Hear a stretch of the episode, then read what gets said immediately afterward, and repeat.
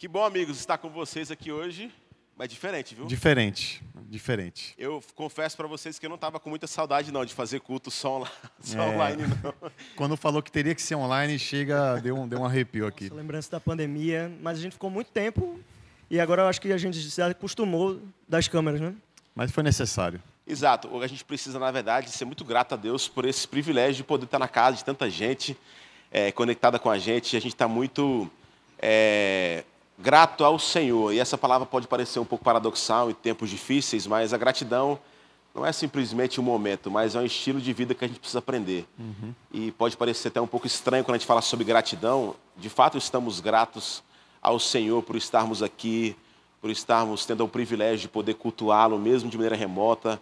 É, e eu acho que foi a coisa mais sensata, não só sensato, mas aquilo que a gente podia fazer, né? Exato, é uma, é uma gratidão que não é baseada em evidências, né? Então, assim, é, é isso que nos motiva a caminhar com Jesus, porque Jesus ele não nos ensina a sermos movidos por evidências, né? Então, nesse momento agora, no qual as evidências são contrárias à gratidão, precisamos exercer mais do que nunca a gratidão nesse momento difícil, entendendo que a confiança em Deus é a que nos move, né?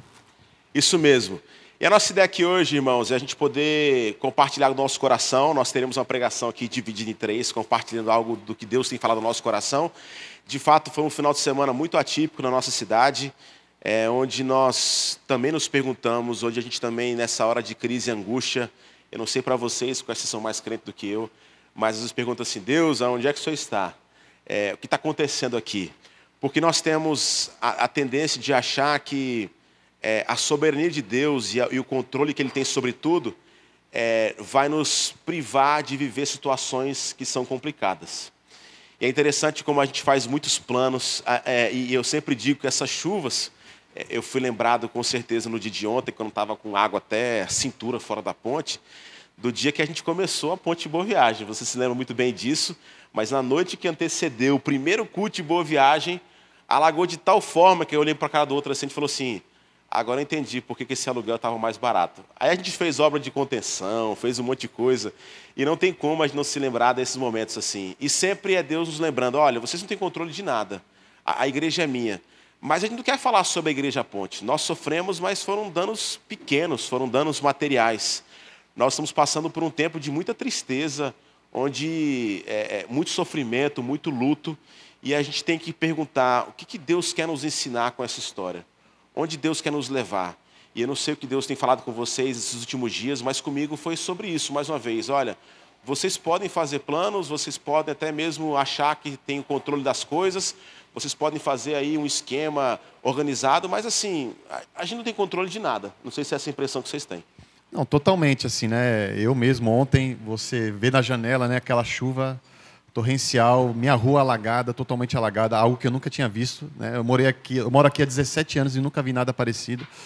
Mas assim, mesmo vendo aquela chuva, eu estava no conforto da minha casa, na segurança da minha casa e vivendo essa angústia de perceber que existiam muitas pessoas sofrendo naquele momento, que estão sofrendo até hoje. E isso gera muitas reflexões, né? Não sei para você também, Bruno. A gente acaba se questionando. Normalmente, quando o dia mal bate na nossa porta, a gente questiona nossa fé, nossa confiança. A gente se pergunta se a gente está mesmo fazendo a vontade de Deus, porque às vezes a nossa expectativa é que se a gente fizer a vontade de Deus, tudo vai dar certo. A bonança sempre vai estar na nossa casa, o barco nunca vai passar por tempestades, mas é o contrário. Na verdade, viver a vontade de Deus às vezes vai ser difícil, vai ser angustiante, mas a gente precisa ficar em paz pela companhia no processo e não pela circunstância. É, e sobre isso eu gostaria de fazer a leitura bíblica do livro de Tiago, no capítulo 4. Eu gostaria que você acompanhasse comigo os versos 13 ao verso 17. Esse texto ele fala muito para esse dia onde nós percebemos que não temos o controle de nada. Tiago, então, no capítulo 4, versículo 13, diz assim: Ouço agora vocês que dizem: Hoje ou amanhã iremos para esta ou aquela cidade, passaremos um ano ali, faremos negócios e ganharemos dinheiro. Vocês nem sabem o que lhes acontecerá amanhã. Que é a sua vida? Vocês são como neblina que aparece por um pouco de tempo e depois se dissipa. Ao invés disso, deveriam dizer: se o Senhor quiser, viveremos e faremos isto ou aquilo. Agora, porém, Vocês se vangloriam das suas pretensões. Toda vanglória como essa é maligna. Pense nisso, pois quem sabe o que deve fazer, fazer o bem e não faz, comete pecado. Esse texto é muito interessante porque ele nos mostra uma perspectiva justamente daquilo que a gente, a, a gente acha que sabe, a gente professa a fé em Jesus, mas nós fazemos planos assim, depois que a gente faz, que a gente fala assim, Senhor, eu tenho como abençoar, porque eu sei fazer plano, mas assim, o Senhor não sabe muito das coisas, não. E não só isso, esses dias, quando eles nos surpreendem, a gente de fato assim fica se questionando por quê como se alguma coisa fugisse da vontade, do controle de Deus.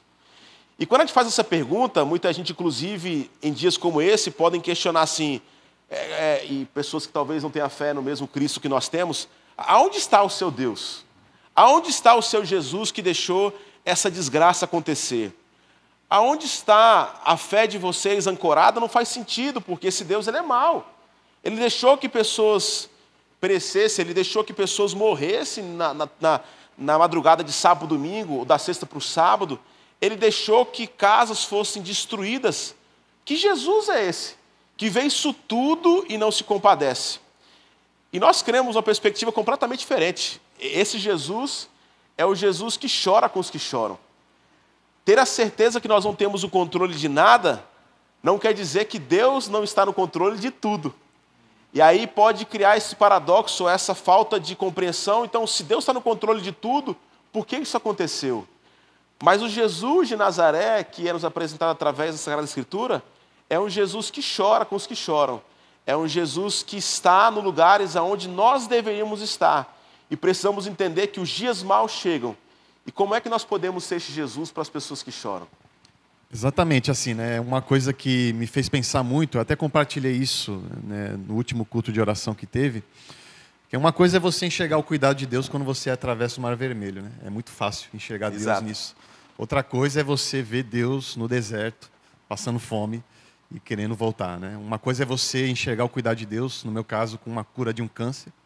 Outra coisa é você enxergar o cuidado de um Deus no estágio terminal de um câncer, né? Então, assim, e acho que o tema desse ano na nossa igreja é muito pertinente nesse momento, né? sobre a rocha. Né? Então a nossa fé ela precisa estar ancorada sobre a rocha no meio dessa tempestade e aprender a enxergar o cuidado de um Deus no meio dessa tempestade. Né? Então a gente vive num mundo onde existe mais porquês, mais perguntas do que respostas. E na Bíblia você vai se deparar com vários porquês não respondidos. Não respondido de uma forma humana, mas de um respondido de uma forma que Deus precisa responder e a gente precisa aprender a lidar com as reações de Deus na nossa vida. E nesse momento existiram e existe ainda vários porquês. Né? Por que está acontecendo isso? Por que tantas famílias? Por que tantas mortes? Mas nesse momento a gente se depara muitas vezes com o silêncio de Deus. Né? E a gente precisa digerir esse silêncio, aprender a ouvir o silêncio de Deus nesse, nesse momento difícil. Mas também o nosso Deus é um Deus que também se fez carne. É um Deus que chora também. É um Deus que não apenas repreende com a verdade, mas também chora com os que choram. Né? E uma passagem que eu acho que é muito pertinente nesse momento é, é, quando Lázaro morre e as irmãs de Lázaro, Maria e Marta, ficam indignadas com o atraso de Deus, com o atraso de Jesus. Né? Então elas pediram para que Jesus chegasse até Lázaro, porque ele estava doente. Jesus se atrasou, humanamente falando, por dois dias. E após os dois dias, Lázaro já estava morto. E as irmãs ficaram indignadas com Jesus, né? falando: por que você chegou atrasado, Jesus? Né? Maria, Marta foi a primeira a questionar Jesus. Né? Jesus, se você estivesse aqui antes, né, o meu irmão não teria morrido. É, e o Jesus, sendo homem, sendo Deus, ele repreendeu de uma forma divina. Né? Marta, eu nunca chego atrasado. Né? Eu sou a ressurreição e a vida, mesmo quem morra viverá. É, por mais que aparenta estar atrasado, eu não chego atrasado, eu nunca chego atrasado. Eu sempre estou presente, mesmo que aparente estar distante. Né? Então, nesse momento, Marta foi confrontada com a verdade divina. Depois, Maria, ela falou a mesma coisa que Marta, a mesma frase: Jesus, se você estivesse aqui antes, o meu irmão não teria morrido. Só que nesse momento Jesus percebeu que Maria precisava do choro, né? de um consolo humano. E nesse momento Jesus chorou, não falou nada, não precisou falar nada. Então, nesse momento a gente precisa entender que o nosso Deus é um Deus que também nunca chega atrasado, mas é, é um Deus que chora com os enlutados. É um Deus que sempre está presente, aparentemente talvez distante em alguns momentos, mas sempre está presente. Mas é um Deus que chora, que abraça. E nesse momento a gente precisa absorver o choro de Deus né, na nossa vida, no meio de tanta perda. Né? Sim, eu tenho a mesma compreensão. Eu, refletindo antes de vir para cá, fiquei pensando: meu Deus, qual o propósito do Senhor nisso tudo? Será que, tem, será que existe propósito a gente é refém do acaso? Simplesmente as coisas acontecem e a gente tem que engolir seco. E é tentador a gente achar que Deus ele permite as coisas para o nosso sofrimento, porque a gente fica, meu Deus, como assim? Eu acho que parece um Deus sádico que quer ver a gente sofrer, mas na realidade não é. É um Deus que se compadece, como fala em Hebreus, ele se compadece das nossas fraquezas. Nós não temos um sumo sacerdote que não possa se compadecer das nossas fraquezas. É tentador não ver propósito nisso, mas Deus ele tem um propósito. Apesar de não ter sido ele que fez essas coisas acontecerem, certamente não foi Deus que fez isso acontecer, estava debaixo da sua permissão. E o livro de Romanos vai dizer para a gente que Deus ele trabalha em todas as coisas para o bem daqueles que o amam. Não significa que ele faz a coisa ruim acontecer, o mal chegar na nossa, na nossa porta, mas que ele trabalha naquilo que acontece, que foge do nosso controle, que foge daquilo que a gente planejou, daquilo que a gente projetou. Deus ele trabalha no mal que nos acontece para o nosso bem.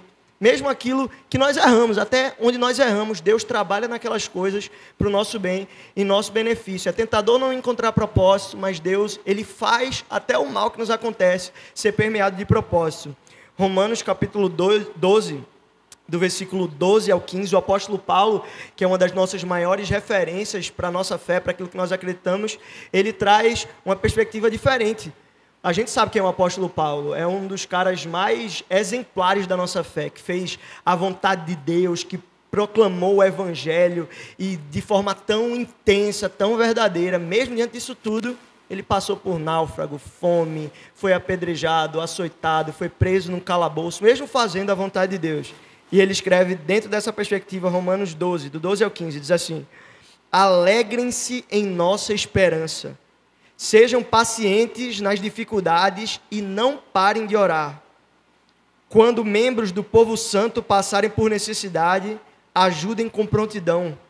Estejam sempre dispostos a praticar a hospitalidade Abençoem aqueles que os perseguem e não os amaldiçoem, mas orem para que Deus os abençoe.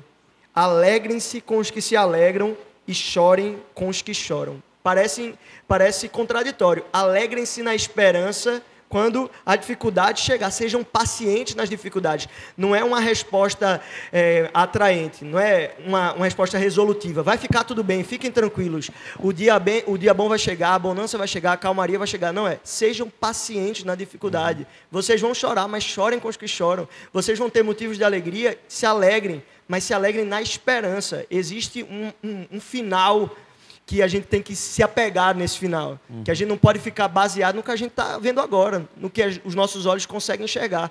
A gente tem que ter uma, uma esperança, uma perspectiva, olhar para o futuro com, com alegria, com expectativa, porque Deus já está lá.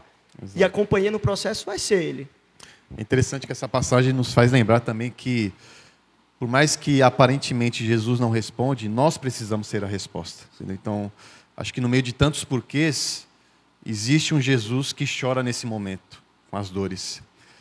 E nós que não fomos afetados de uma forma drástica, que cremos nesse Jesus, precisamos ser essa resposta desses porquês.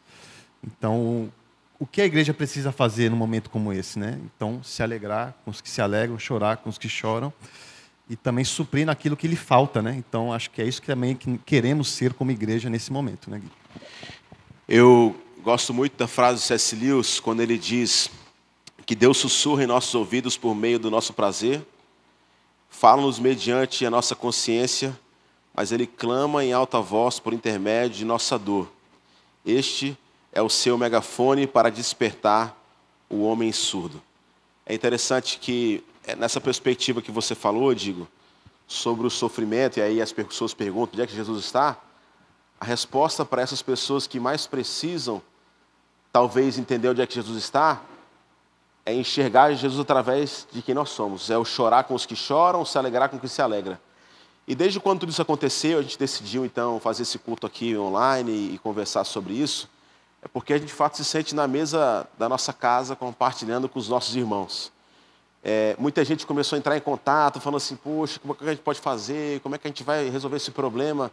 E eu, eu falei aqui na intervenção, é impressionante como de fato a família de Deus é uma família, muitos pastores de fora, pastores aqui do Brasil, fora, mandando mensagem.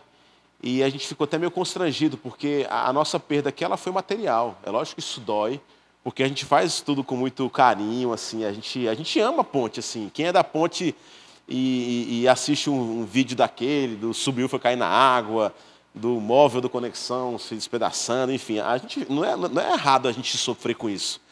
Mas a gente precisa também entender os níveis daquilo que de fato é mais importante. E eu acho que Jesus ele não veio resolver só um problema gigantesco. Jesus não veio resolver um problema grande. Jesus ele veio para ser a solução da humanidade. E quando eu digo isso é porque grande parte da nossa frustração, inclusive o sofrimento que nos chega, é porque grande parte da nossa expectativa está nos planos que nós fazemos e não em uma pessoa que é Jesus. Porque os planos vão falhar, as pessoas vão te trair, o dinheiro vai te deixar, é, a saúde vai por vezes falhar com você.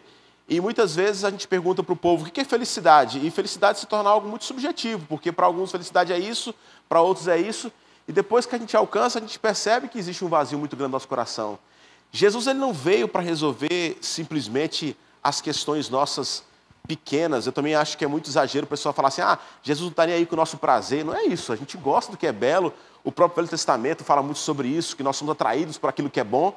Mas o que de fato é a coisa mais importante que Jesus veio trazer? E eu gosto muito de uma passagem que eu gostaria de ler, transicionando um pouco, porque tem muita gente querendo saber assim, poxa, por que esse culto online? O que nós vamos fazer? Vai ter culto à tarde? O que a ponte vai tomar como medida para que a gente possa minimizar o sofrimento de quem mais precisa? O sol saiu, e agora? Vai ter culto?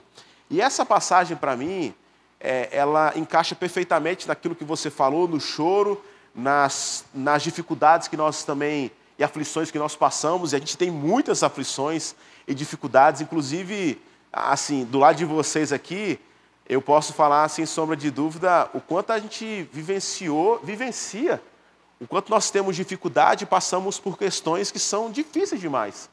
E eu sou testemunha da vida de vocês, assim como vocês são testemunhas da minha vida, que aparentemente depois que vocês decidiram se tornar pastores, assim, ah, vocês, ah, vocês enxergaram um lado muito obscuro, assim, muito difícil da vida. Mexendo em saúde, mexendo em família é, e tantas outras coisas que nós já passamos. E é interessante porque eu acho que nós somos uma, um alto-falante para combater essa teologia da prosperidade, porque sim, tem muita coisa que a gente não gostaria de viver. E a gente também não entende o porquê que Deus nos deixa viver. Mas talvez lá na frente a gente vai olhar para trás e falar assim, poxa, é interessante porque quando o apóstolo Paulo ele menciona o tal do espinho da carne, já falei isso aqui algumas vezes, muita gente fica tentando encontrar qual é o problema do apóstolo Paulo. Né? O que, que, é, que foi o espinho da carne? Qual foi o espinho da carne do apóstolo Paulo? O que, que foi? O que, que foi? E uma vez eu estava orando assim para tentar entender. Deus, me revela aí, porque eu vou pregar sobre isso.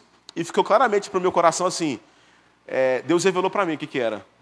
A revelação que Deus trouxe para mim foi: você não precisa saber. Porque cada um tem um espinho na carne, cada um tem uma questão que precisa viver, e eu sempre digo: se Deus não afastou o espinho da carne do apóstolo Paulo, é porque ele queria usar aquilo para a glória dele. Então, assim, nós vivenciamos, e assim, eu tenho falado isso, irmãos, assim, muita gente mandando mensagem, preocupado com a ponte. Nós amamos isso daqui.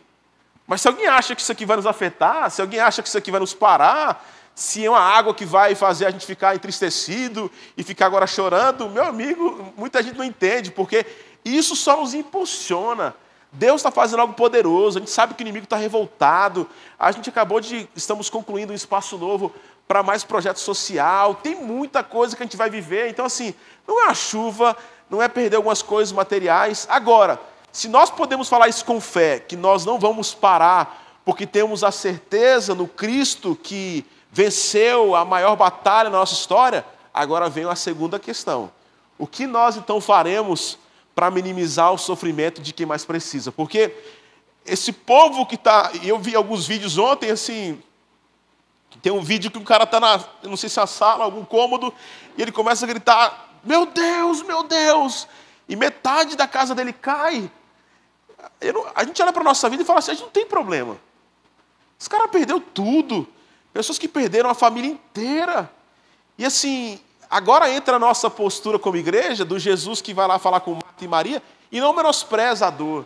O Jesus que está lá com o apóstolo Paulo na carta aos Romanos, que passou por tantos perrengues e ele sabia que ele passaria por tribulação, por complicação, mas Jesus estaria ali. Mas como é que o Jesus chega naquela comunidade? Como é que o Jesus chega agora lá no Coqueiral, onde as casas foram inundadas? Onde é que Jesus chega nessas barreiras que estão agora perigando a cair e agora as pessoas foram retiradas para estarem em algumas quadras de futebol? Jesus chega através de mim e de você. Jesus chega através agora da compreensão que nós somos agora os pés e as mãos de Jesus para minimizar o sofrimento que mais precisa. E meus irmãos, nós não temos aqui, vivemos uma utopia achando que nós vamos resolver o problema do mundo, mas aquilo que está ao nosso alcance, nós vamos lutar.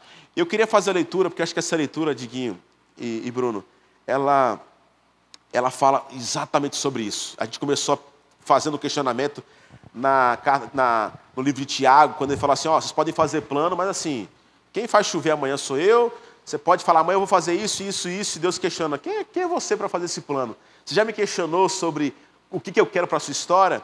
E a partir disso, entendendo agora que nós somos essa resposta, Jesus, mais uma vez, em Lucas no capítulo 7, versículo 11, acompanha essa leitura porque ela é muito profética e muito didática para os nossos dias. Diz assim a palavra de Deus.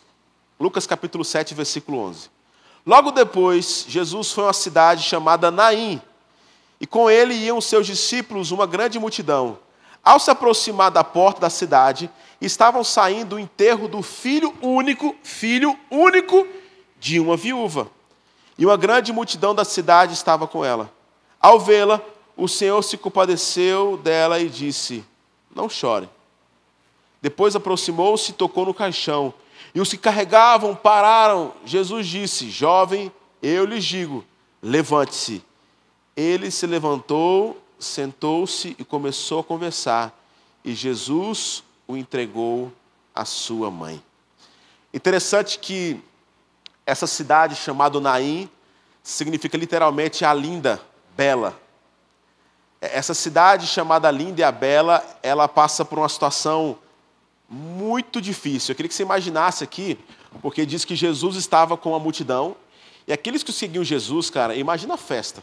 É, inclusive, nós tivemos aqui na última sexta-feira a festa com os voluntários, mais de 400 pessoas. Vocês viram só um pedacinho do vídeo aqui, mas não tinha clima para a gente passar o vídeo de fato como foi a festa. A festa da Pontezinha contra o time, o, o pessoal da comunidade multimídia e o pessoal do Compaixão, e, enfim, as equipes que estavam assim degradando, brincando ali, quem vê que era a melhor equipe. E depois de uma festa na sexta-feira, naquela mesma madrugada, as chuvas chegam e arrebentam a cidade do Recife. E essa passagem é muito profética, porque imagina então as pessoas que estavam festejando na festa dos voluntários com Jesus lá. Estamos aqui, Jesus é nosso mestre. E andar com Jesus, cara, era, era, era vislumbrar de fato várias epifanias, coisas extraordinárias, porque ele curava aqui, ele fazia um andar, ele fazia o outro enxergar, ele fazia o outro escutar, ele transformava água em vinho, imagina. Andar com Jesus era grande festa, ele andava ali, ensinava os seus discípulos, mas próximo daquela festa existia um outro grupo, e diz que estavam saindo de um enterro de um filho único de uma viúva, ou seja, a mulher já é viúva, ela não tem marido. Seu marido morreu. E agora o seu único filho morreu. E agora esses, esses dois grupos se encontram, cara. Olha que coisa assim, forte. Um grupo da festa com Jesus e um grupo chorando pela morte de uma criança. E disse que naquele momento Jesus parou. E assim, é, isso tá, para nós é uma lição, porque tem muita gente que fica assim, pô, vocês vão ter culto, mas e aí, vai ter culto online. Irmão, o que é o culto, né? O que é esse tempo que a gente tem em conjunto? É para celebrar o quê? Nós não tivemos, tivemos o culto pode acontecer na sua casa, onde você estiver. Mas o culto é cultuar a um Deus que enviou o seu filho. E que filho é esse? O filho que tem sensibilidade. Não é celebrar a todo custo, não é fazer festa a todo custo, mas o Jesus que chorou com os que estavam chorando. E aqui então diz o texto que Jesus se aproximou, e imagina então, a, a, festa ali meio que parou, Pessoal, baixa a bola aqui porque dá uma tranquilizada, porque o povo está chorando. E diz então que Jesus, ele chegou até aquele caixão. E quando ele chegou no caixão, ele faz uma coisa que era ilógica para um sacerdote. Diz que ele tocou no caixão. E o texto diz que quando ele tocou no caixão, todo mundo parou. Puf! O texto diz isso. Jesus toca no caixão e todo mundo que estava no enterro e todo mundo que estava festejando com Jesus parou. Porque Jesus fez uma coisa doida, cara. Ele, por ser um grande sacerdote, um ramino, ele não poderia tocar em coisas que estavam mortas. Mas se tem um cara que nos ensina a quebrar a lógica para que o amor chegue, para que os que mais sofrem possam ser amados, abraçados, é esse Jesus. E diz quando ele toca, imagina o povo religioso, meu irmão, ele tocou no caixão. Jesus não estava preocupado com os religiosos que estavam questionando, pode ou não pode curar no sábado. Ele veio para seu amor, ele veio para, de fato, para amar quem mais precisava e cuidar daquelas pessoas que mais estavam sofrendo. E quando Jesus toca naquele caixão, aquela criança ressuscita. Eu acho esse texto lindo porque ele mostra muito sobre o que é a nossa essência como comunidade de fé. O que nós precisamos fazer como instrumentos de Deus no dia da angústia, no dia do choro. O nosso lugar de culto, ele não está embutido em um espaço onde a gente criou só para ter culto. É por isso que nosso espaço de culto é usado pela cidade, para eventos. Mas eu queria convidar você hoje para cultuar conosco. Porque nós vamos ter um culto diferente hoje. Eu e o Diego acabamos de falar aqui na intervenção que nós teremos um culto às 17, 19 horas na ponte do Recife Antigo mas o nosso culto ele vai começar às duas e meia da tarde. Este culto vai começar, irmãos, com um toque. Em lugares onde a tristeza está pairando, onde a esperança não existe mais, onde pessoas estão chorando pelas, pela família que perdeu ou amigos que não estão mais conosco.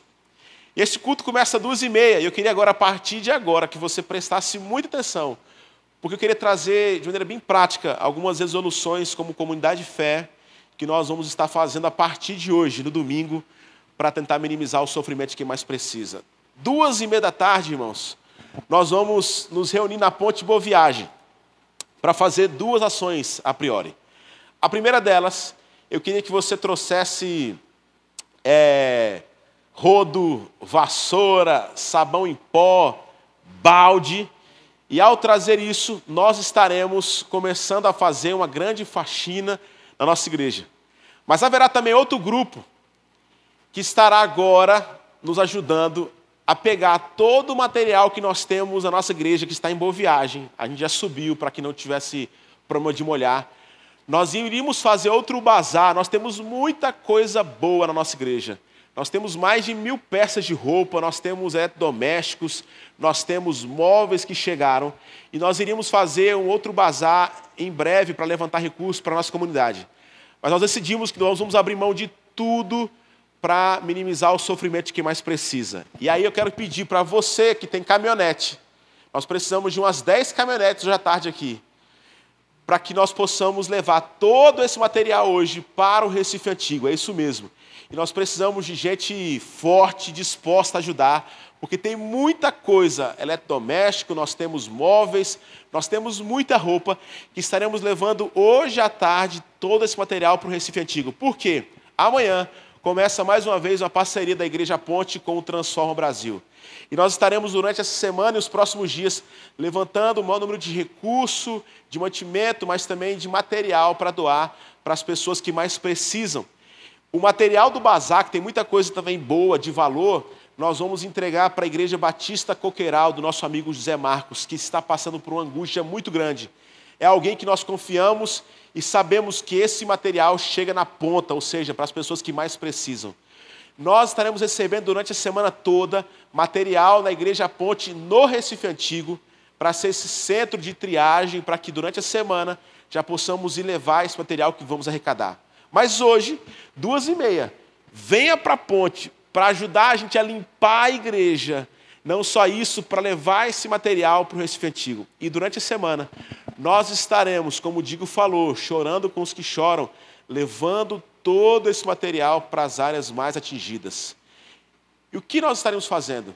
Sendo Jesus para essas pessoas. Tem hora, irmãos, que o argumento ele não presta mais para nada. Nós não vamos chegar para tentar falar assim, ó, oh, Deus está no controle, nós amamos você. Não, a gente vai chorar com os que choram. E a forma mais bela que nós podemos expressar o amor de Deus é falando assim: nós estamos aqui porque Jesus faria o mesmo, levando mantimento, cesta básica para quem mais precisa. Então hoje, coloquem as suas roupas aí, Diguinho, Bruno, eu, nós estaremos juntos aqui, duas e meia, para limpar a igreja, mas para carregar esses carros, para levar esse mantimento para o Recife Antigo. E aí, Diguinho, nós vamos ter um culto muito doido hoje, 5 horas da tarde, porque o culto hoje, a gente vai estar sujo, nós vamos estar aqui de bermuda, de chinelo, mas nós vamos estar ali orando. É um culto especial, meu irmão.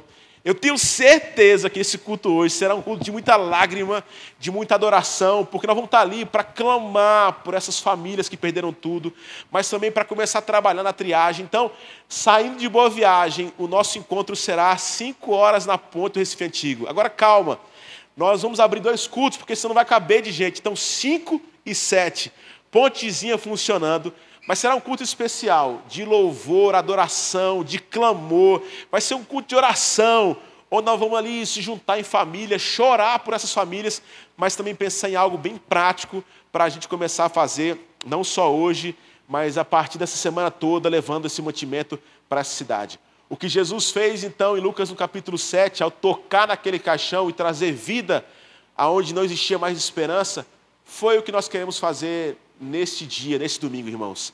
Chegar nesse lugar que está sujo, que está cheio de lama, e vamos cuidar deste lugar para receber pessoas que vão ouvir falar de Jesus. Mas também vamos levantar esse mantimento, esse material, levar para o Recife Antigo, ou seja, vai ser uma festa muito gostosa, onde vamos estar com muita sensibilidade e responsabilidade, terminando hoje às 5 e 7. E durante essa semana toda, irmãos, vamos estar sendo Jesus para quem mais precisa. Vai ser um tempo especial, então, duas e meia na ponte Boa Viagem. Todo mundo, traga é, rodo, o que mais que tem que trazer? Pano, o que mais? É, traz aí meus amigos crossfiteiros aí, vamos lá, todo mundo aí. Pegar o peso, que o negócio aí vai ser trabalho. Eu tenho certeza que hoje vai ser um daqueles dias memoráveis, assim, vai, como você sempre diz, né? Aquele memorial é, esse marco aí que a gente, com certeza, apesar da dor, a gente está entendendo que, reforçando, que nós precisamos ser a resposta. Então, que possamos, como ponte, como igreja, como corpo de Cristo, ser essa resposta. Amém? Essa vai ser a primeira ação nossa. Durante a semana a gente vai estar divulgando como é que você pode participar. Nós vamos invadir, irmãos, essas áreas mais afetadas. A gente já está em contato com várias frentes aí. A gente está com parceria com o Transforma Brasil, com a Aliança Evangélica, com a Visão Mundial. Ou seja, se engaje em alguma coisa, não fique parado. E eu tenho certeza que você vai vivenciar uma das maiores experiências de sua fé cristã. A gente fica, às vezes, no mundo de hoje e querendo experimentar alguns arrepios e falar em línguas e, e ter algumas experiências transcendentais, algumas epifanias. Não estou dizendo que isso não pode acontecer, mas, meu irmão, minha irmã, eu posso dizer sem sombra de dúvida que as experiências mais marcantes que nós vivenciamos como comunidade de fé foi quando nós decidimos ser igreja, tocar em lugares que estão mortos, é de fato vivenciar o que Deus tem para nós. Eu queria te encorajar em nome de Jesus, que você abraçasse essa causa junto conosco, que você fosse generoso, doasse para quem precisa. A igreja de Jesus ela é muito mais do que esse encontro, do que a igreja Ponte. Ela está com você aonde você estiver. Toque em lugares aonde o sofrimento está pairando.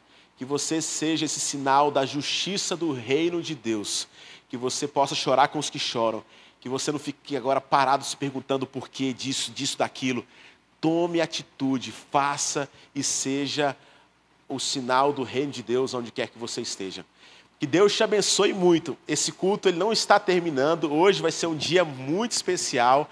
A nossa a nossa equipe de louvor está chegando aqui para a gente celebrar e cantar mais uma vez. Nós queremos orar por você daqui a pouquinho. Lembrando então que duas e meia é nosso grande encontro. Vai ter muita coisa para a gente fazer. Quem quiser também abençoar, trazendo comida para os voluntários, fique à vontade, não, Diguinho? Trazer... Então, o pessoal está escrevendo aqui, ó, é, detergente, sabão em pó, álcool, e também ninguém colocou comida, né? Comida é bom para a gente ter um gás aí para conseguir fazer tudo, tá bom? Comidinha é bom. Se você, porventura, não puder estar conosco, você vai poder é, acompanhar. A nossa equipe de comunicação vai estar o dia todo contando essas histórias. Ou seja, também traga roupa para sujar, meu. Não chega aquela coisa meio que assim, ah, meio arrumadinho, não. E não tem problema. Eu estou falando para você, ó. Lógico, quem for direto para o culto pode ir arrumadinho, mas assim, eu vou direto daqui, sujo para o culto hoje. Vai ser um tempo de celebração. Então, 5 e 7 horas, eu não sei como é que vai ser, mas eu tenho certeza que será especial. O Espírito Santo de Deus vai estar conosco, amém? Vamos orar, Bruninho, ora por nós aqui. Depois a gente vai estar cantando aqui, depois orando mais uma vez. Que Deus te abençoe. Mais uma vez, obrigado pela sua oração, pela sua disposição em nos ajudar, é, de poder compartilhar é, ser generoso conosco. Que Deus te abençoe muito e vamos orar aqui para a gente partir para esse finalzinho do primeiro momento. O domingo é muito extenso e vai ser muito especial. Senhor Jesus, nós estamos na Sua presença, Pai. Como o Digo falou, nosso coração nesse tempo se enche de gratidão a despeito de tudo que tem acontecido, Pai. Por saber que o Senhor está conosco, Pai. Por saber que nós não estamos sozinhos, nós não estamos desamparados e nós queremos ser um reflexo disso agora amparando, sendo refúgio para outras pessoas, Pai.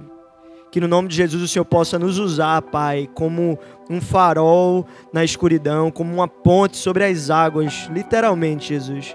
Que o Senhor possa nos usar, Pai, para que pessoas te encontrem, para viabilizar encontros contigo, Deus. Que a gente possa, no meio dessa adversidade, dessa angústia, dessa situação tão adversa, Pai, a gente encontrar a, a, paz que a gente precisa no Senhor, Deus. Não na circunstância, não no porque tudo dá certo, mas o nosso propósito está em ser a tua igreja, Jesus. Um reflexo do seu amor, da sua graça.